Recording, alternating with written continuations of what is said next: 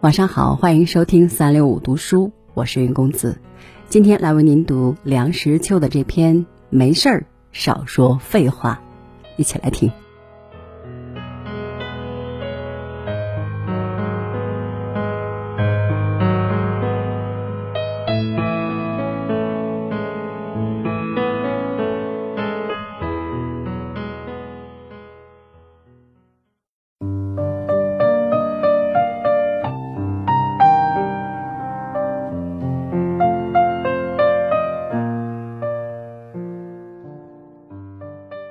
常有客过访，我打开门，他第一句话便是：“您没有出门。”我当然没有出门。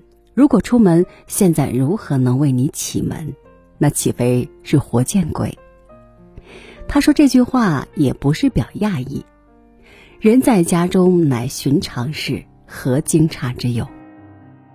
如果他预料我不在家才来造访，则势必有因。发现我竟在家，更应该不露声色。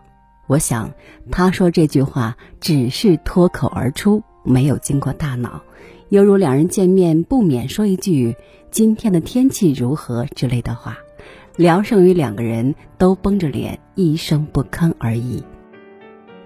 没有多少意义的话，就是废话。人不能不说话。不过废话可以少说一点。十一世纪时，罗马天主教会在法国有一派僧侣，专主苦修冥想，是圣伯鲁诺所创立，名为科尔修森斯。盖因地而得名。他的基本修行方法是不说话，一年到头的不说话。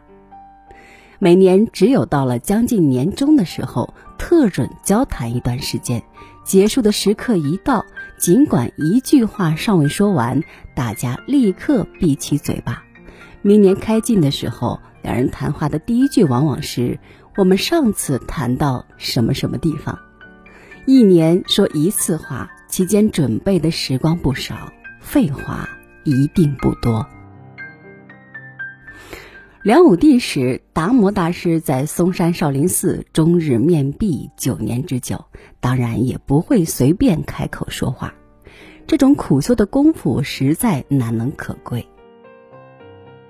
明莲池大师竹窗随笔有云：“世间宴席醇里藏着米酒而弥美者，皆摇风牢固、密不泄气故。”古人云：“二十年不开口说话，向后佛也奈何你不得，只哉言乎！”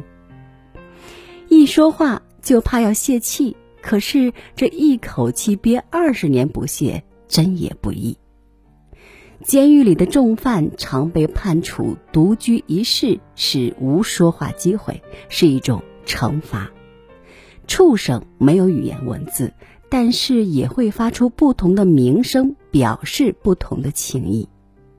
人而不让他说话，到了寂寞难堪的时候，真想自言自语，甚至说几句废话，也是好的。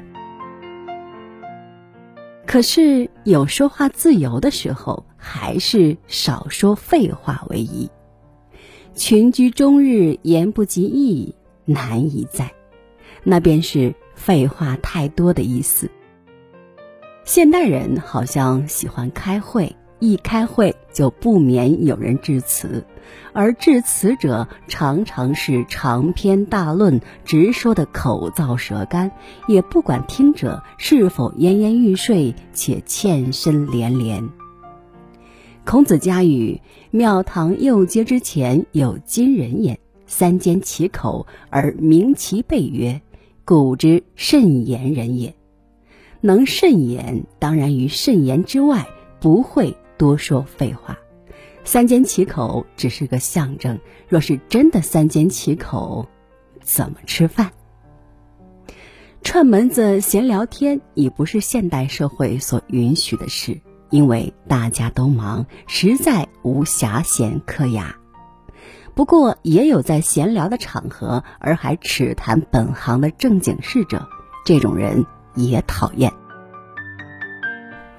最可怕的是不经预先约定而闯上门来的长舌妇或长舌男，他们可以把人家的私事当作座谈的资料。某人资产若干，月入多少？某人芳龄几何？美容几次？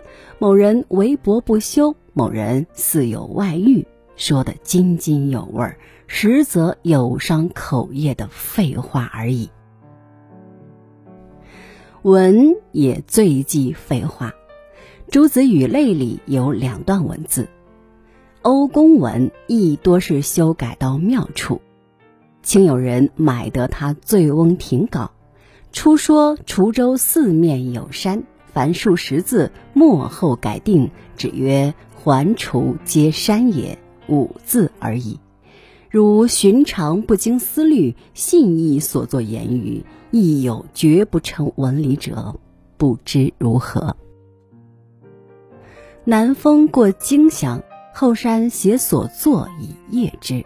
南风一见爱之，因留款语，是欲作一文字，事多因托后山为之。后山文色一思，穷日之力方成，仅数百言，明日已成南风。南风云：“大略也好，只是冗字多，不知可分略山洞否？”后山因情改窜。但见南风就作，取笔抹数处，每抹处连一两行，便已授后山。凡削去一二百字，后山读之，则其意犹完，因叹服，遂以为法。所以后山文字简洁如此。前一段说的是欧阳修的《醉翁亭记》，开端第一句“环滁皆山也”。不说废话，开门见山，是从数十字中山态而来。后一段记的是陈后山为文数百言，由曾巩学取一二百个冗字，而文意更为完整无瑕。凡为文者，皆须知道文字需要锻炼。简言之，就是少说废话。